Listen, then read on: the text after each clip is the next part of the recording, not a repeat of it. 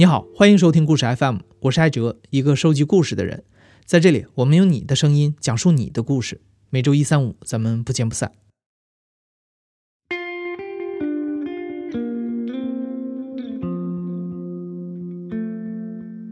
就是说我读的是乡村小学，一个乡村的中学。我考高中的时候呢，我还差了八十多分，普通高中。后来读了一个三本。大学因为学费没有交清，所以呢找工作很难找，做的工作六百块钱一个月这样的一个状态。所以一路下来，基本上你的人生都是一个非常平淡、非常没有起色的一个感觉。直到我二十七岁出第一本书，开始你的命运发生转变了。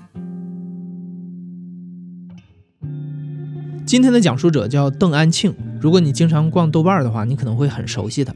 他是一个在豆瓣上有十二万多关注的作家。十年前，邓安庆注册豆瓣的时候，他的 ID 叫“纸上王国”。那个时候没有人认识他，他写的文章也没有什么人看。和邓安庆一起长大的表姐形容他是不可爱的、沉默寡言又老气横秋，总之是一个奇怪的人，做着和别人不一样的事儿，说着和别人不一样的话。啊，我叫邓安庆，呃，一九八四年生，是湖北武穴人。目前呢，一边写书一边工作这样的一个生活状态。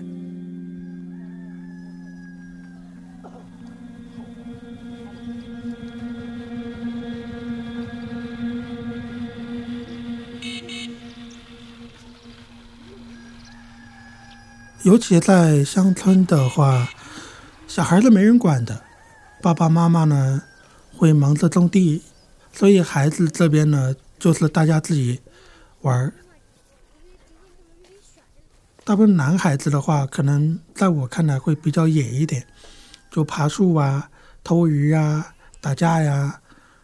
但在我这边呢，可能就会比较偏文静的一个呃小孩子。隔壁的婶娘就会形容我说。像一个窝在家里的小母鸡。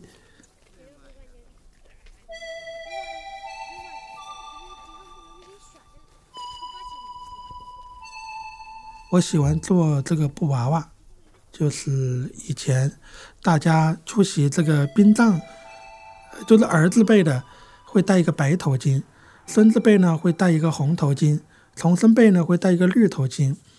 去出席这些呃之后呢，就会有布，我就会拿回来这些东西呢，就会把它扎成小人儿这样的一个嗯玩玩偶这样的仙女儿，或者说是一个神仙，做了几个这样的小人儿呢，我就会给每一个小人呢取名字，这些名字呢，他叫什么，他叫什么，他们发生了一个什么故事。那么我就成天去做这些游戏。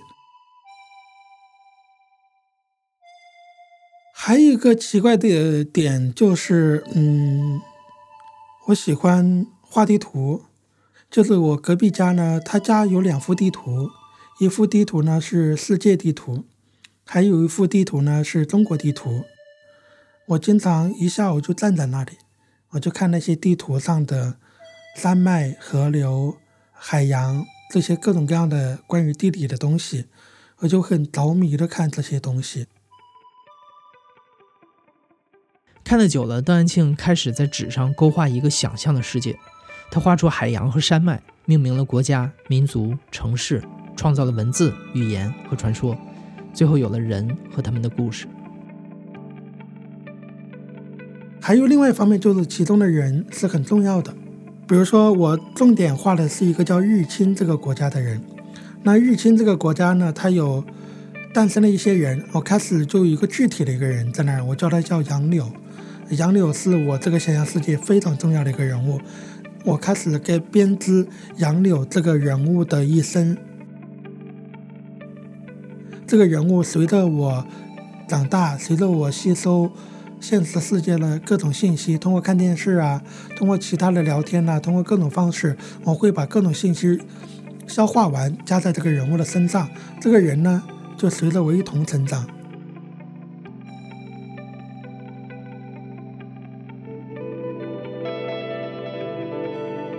我家是住在江边儿，我家对面的是江西瑞昌，所以我爸爸妈妈呢，九岁的时候是去瑞昌那边种地的。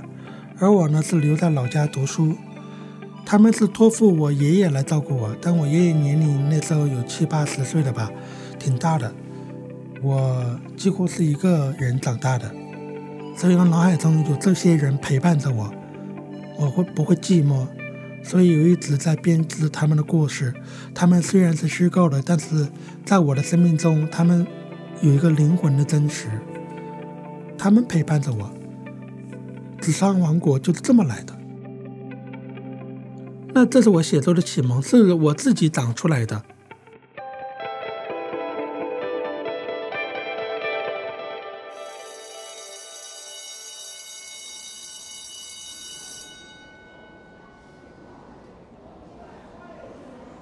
初二的时候，我十四岁。那时候我们新来的一个老师叫做张伟。他呢，那时候我就看到很多女生呢，就是从讲台上走下来，很多女生就把本子递给他。我就很好奇，因为这些女生呢是他初一就开始带的，我是初二才开开始教我们语文的。我就很好奇，问那些女生是怎么回事。女生就说：“呃，我们写的周记给他看，你只要愿意，你都可以给他看。”我就说哦，这样啊，我也学着那些女生给了老师。第二天呢，班长呢就把我那个笔记本给我了。我一看，老师有很用红笔标注了，就是写的好的地方就打波浪线，写的不好的地方呢就打了个横杠。我那时候就受到了鼓励。反正老师呢就经常鼓励我去多写这些东西。有一次我做梦到一个鞋匠在补鞋，他坐在一个街边，在边上有很多破鞋子在那儿补，边上就来了两个人说：“现在谁穿破鞋啊？”他也在那儿补。总之呢说了很多风凉话，但鞋匠呢就依旧不管不顾，依旧低着头去补他的鞋子。就这么一个梦，我起来后呢就把它写了，写了就叫做鞋匠。我就给了老师，老师给我的时候一打开，我很震惊，密密麻麻的评语，他就说你这边写的非常好，然后他打括号，他就说你把这篇找那个稿纸呢，把它抄下来，我帮你投稿，我就非常的惊讶，也非常的振奋，我就赶紧接了稿纸呢，就写完了。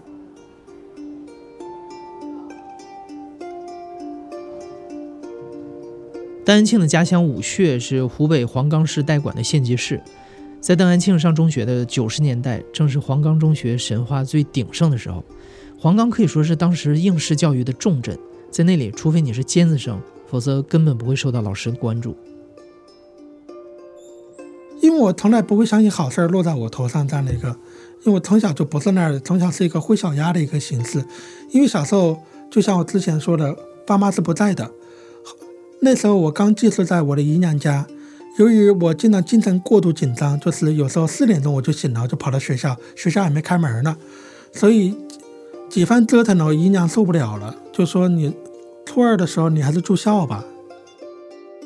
在学校呢，我成绩也属于很中等的状态，我数学不好，英语也不好，就语文是好的。老师呢，基本上只是管那些成绩好的学生。所以是没有老师注意到我了，直到张伟老师注意到我。你突然发现你是可以有闪光点的，是有值得被别人关注到的一个地方，所以这一点给我很大的鼓励。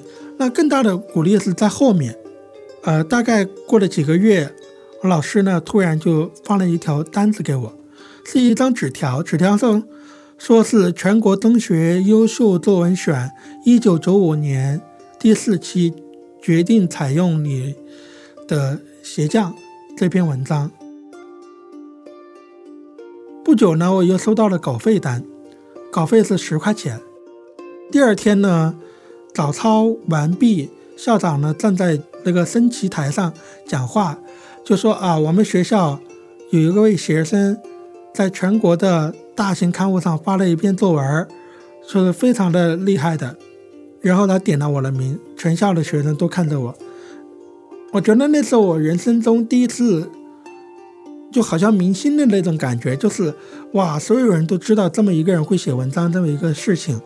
那时候我就有个想法，我一定要写作，我一定要成为一个作家。那这个奖对我的意不是讲就是发表，对我的意义重大的地方在这儿，就是它让你十四岁的时候知道你以后人生要做什么事情。我今年三十四岁，这二十年来，我一直在做一件事情，我一直在做这个事情。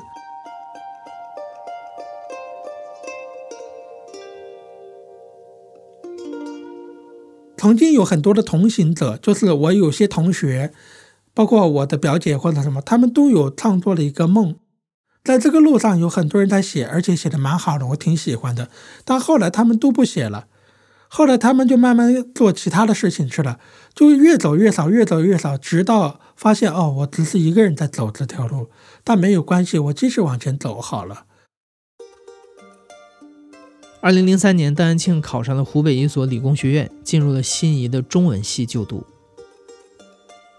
你进入大学就好比一个饿狠了、饿了十几年的人，突然进了面包房的那种感觉，所以我会一天到黑从。图书馆借很多很多书回来看，我整个大学四年几乎都是在看书的一个状态，看书和写东西。到了大学，我基本上脑子里面有一串作家的名字，我就把他们的作家的书一个一个的，我基本上一个作家一个作家一个作家的把它看完，这么一个状态。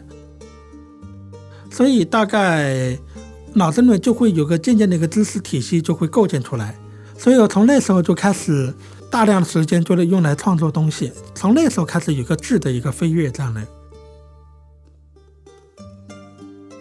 呃，我记得那时候我写的第一篇小说叫《失落的森林》，我讲了一个驻扎在森林边上，就是中国边境森林边上的一个部队。部队里有一个年轻的小士兵，在森林深处捡到了一个弃婴，是个女孩。小说采用双线交叉的叙事，一边描写这个士兵是如何排除万难把小女孩养大，另一边也揭露这个士兵他自己的身世。其实他也曾经是一个弃婴。小说写到后面就是说，女孩呢离开了家。离开了那个地方，女孩后来就跟着另外一个男人生活在一起，也生了一个孩子。那个男人不要她了，他那个女儿呢就把这个孩子留在家里，因为那个女孩受到很大的打击，不见了，失踪了。所以他一边照顾这个相当于她的孙女儿嘛，就是外孙女儿这样的，一边寻找他的女儿，一直没有寻找到。就是当然这个故事很长，就是这样。他就抱着他的孩子，重新回到了那个森林，又重新走到了当年他女儿遗弃在那个森林中的沼泽那个地方。他就抱着他那外孙女，就走进那个沼泽，一边一一边走，一边就回想着当年有很多他带着女儿怎样的一些场景，直到这个污泥的污水淹没了他整个头顶。他后来喊了一句话，说：“妈妈，为什么？”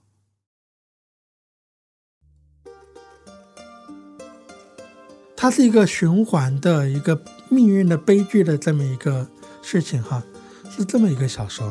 看你的表情，你还是很满意的。就是这个小说很好玩，就是特别喜欢写人悲苦的一面这种东西。到了大四，因为学费没有交齐，段安庆连毕业证都没有拿到，就离开了学校。他先后辗转武汉、襄阳、西安好几个城市找工作，却不停的碰壁。那时候，段安庆住在城中村里面，每天在温饱线上徘徊，但他并不消沉。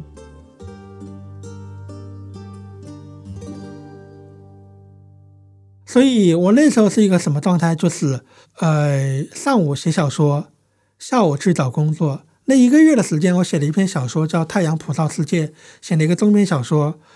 呃，我就给自己创造了一个人物陪伴我，就是我住在那个人中呃城中村里面，每天我都跟这个人物待在一起，我就假想有个人坐在我边上，就是我每天就写着他，每天就看着我这么然后下午我就去找工作这样的，花了一个月的时间，我终于找了一份工作，也是八百块钱一个月。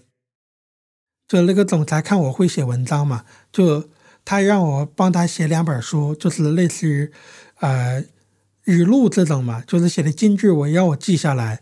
呃，他给那些员工做培训的时候就放音乐这样的。嗯，我记忆很深刻的就是说，有一次从西安到郑州出差，我们坐的软卧，他就说：“小邓，你知道这是软卧，你知道吧？你看这床啊，这什么？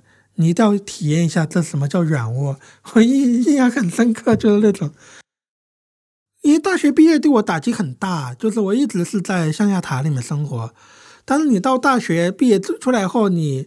你发现你是在最底端的一个状态，你的价值你什么都是一无所用的这个状态，你的工资很低，但是其实好像也没有那么消沉，是因为有两个我嘛，一个我呢是一个在生活中的我，我在经历这些事情，还有一个我是写作中的我，我在观察我自己，所以写作这个东西呢，它有点像是保护膜一样保护着我，它不至于让我跟这个现实是。呃，肉搏的一种状态。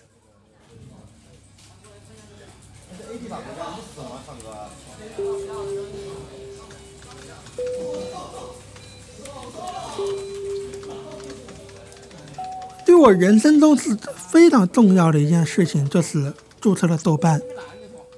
这是非常非常重重要的，一，就是如果十四岁的时候，我是有了那个发表第一篇文章，有了那个梦想。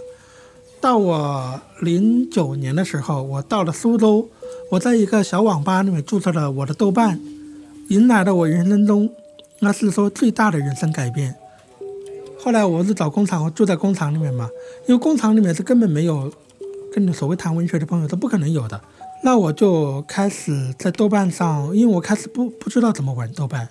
我就开始看别人怎么弄，我也经常看一些小组啊什么的。后来我就在豆瓣上写文章，也没人理你。到了一零年的时候，我写了一篇文章，被一个人推荐了。哇！我第一次接受到陌生人的鼓励。我在他们的刺激下，我一口气写了七八篇文章。慢慢就当然的持续了一段时间。我每天都处在一种创作的一种兴奋期，因为我终于得到别人肯肯定了，有很多人啊看我写的东西怎么样了。大概写了一两年，随着你的关注数，呃，到了两三千的时候哈，然后，哎，就有出版商来找我，就问我有没有兴趣去出版一本书。我当时真的以为他们是骗子，这个事情太神奇了。后来我就跟他们接触，反正我也没什么好骗的嘛，我也没什么东西可以骗的。哎呀，真的是一个编辑。那我就把我的稿子整理好给他。二零一一年，段安庆出版了他的第一本小说《纸上王国》。呃，编辑说那个书出来了，已经通过快递寄给你了。正好那一天呢是星期六，哦不，星期天。星期天的时候下着大雨，那个编辑告诉我，那个快递应该是周一到我手上，但是我知道周日他已经到了苏州，我已经。迫不及待了，我就坐着转了很多趟公交车，到了某个镇上，从那个快递点拿到了我的书。哇，那种兴奋的心情特别开心。我一边拿着那本书，一边去我非常好的一个朋友那里面。我找到他工作的地方，他看到那本书，他兴奋的直跳，我也兴奋的在那高兴的直跳。就从那一刻起，就我知道。明明知道我，好像我的人生命运就开始转变了。从工厂辞职之后，段安庆去了北京，正式开始以作家的身份生活。如今，写作不再只是挥洒在作业本上的热情了，它成了自己的职业和事业。邓安庆也开始感受到属于创作者独有的幸福和绝望。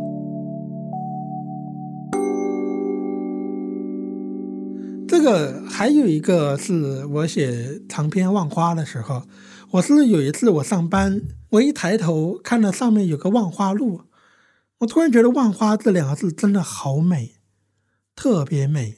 我就我觉得“望花”背后一定等着有一篇小说等着我。有一天星期天，我就随手写，呃，就随手写了一句话：“我根本不知道后面要发生什么事情，我不知道我要写什么，就哒哒哒哒，就写了一千字。哎，我大概知道有个人物出来了，就大概一直往下写，就是大概有个五天，我就三万字写完了。我就花了个五六天时间，哒哒哒哒哒哒哒哒，就写完了。大概一个九万到十万字的小长篇就写完了。那个小说真的是上帝给我的，上帝接着我的手写出来的。经常有我一写都写不出来的时间，会长达一年写不出来，会连废话都写不出来的状态。经常会有一种自我怀疑的过程，有经常会有写到崩溃的过程。这个崩溃就是觉得我对我自己的质疑是非常大的，质疑声就是担心，你算什么东西啊？你写的什么呀？写的都是一坨狗屎，太烂了，写的你一点才华都没有。经常会有一种，我每当写的时候，内心有一种强烈的质疑、强烈批驳自己的一个状态都会在的。这个时候，你慢慢会练就一个心理，就是我只要开笔写了，我一定要死皮赖脸的把它写完。我不管这中间有多么不完美，我一定要把它写完。这是我给自己立下的一个规矩。我必须按照我自己的生长节奏走，因为我不是一个聪明的孩子。我我其实是一个挺笨拙的一个人。我没有多高的天分，我就好好不容易有这么一点东西，那我就好好的用它嘛。如果你在豆瓣上查看读者对邓安庆作品的评价，你会看到大致有这么两种：有人赞赏他克制而深刻，有人却不喜欢他作品中浓浓的乡土味儿。但对邓安庆来说，他心里有自己的评价标准。我觉得特别贴切的一个评价是。一个友邻说了，他说邓安庆的文字呢，就像你就像看到一个会计在粘那个报销单，在那个报销单上那些所有条子贴的整整齐齐、小心翼翼的。我觉得这个形容是非常贴切、非常适合我的，就是小心翼翼、整整齐齐的。你看我写任何人物写什么，我一定是不要露出我讥讽他，或者说我嘲笑他，或者我单面的很。面具脸孔化的去写他，我是一定要尝试写，尽量以我的同情心和同理心去写一个人物，所以我会很小心翼翼，小心翼翼保持一种中立态度，就是我不要偏向于啊这个人是好人，这个人坏人，或者说这个人讨厌这个人怎么样，我不要流流露出我的喜恶这个东西，我的喜恶是不重要的，这个人是重要的，这个我这个人物是重要的，一定不要伤害别人。宁宁可伤害自己，这是我自己的一个原则。我我性格当然有很多偏狭的，有很多虚荣的，有很多浮躁的一面都有。但我觉得最根底是一定是理解一个人。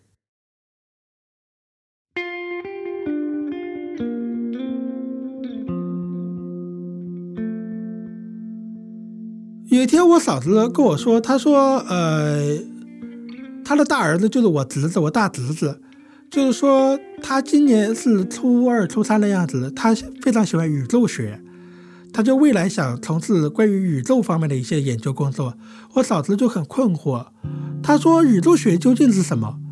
这是一个很缥缈的一个行业，很很缥缈的一个东西，为什么不从事一些有用的、可以挣钱的一些行业？”我就跟我嫂子有这个交流，后来我给我大侄子写了一封信，我说：“当你很小的时候，你就知道你喜欢什么，这是一件非常幸运的事情。我就是跟你这么大的时候，十四岁的时候，我知道我喜欢什么，而且我一直在做这个事情。所以说，当你现在也是十四岁，你觉得你喜欢宇宙学，那你也要做好你的准备。”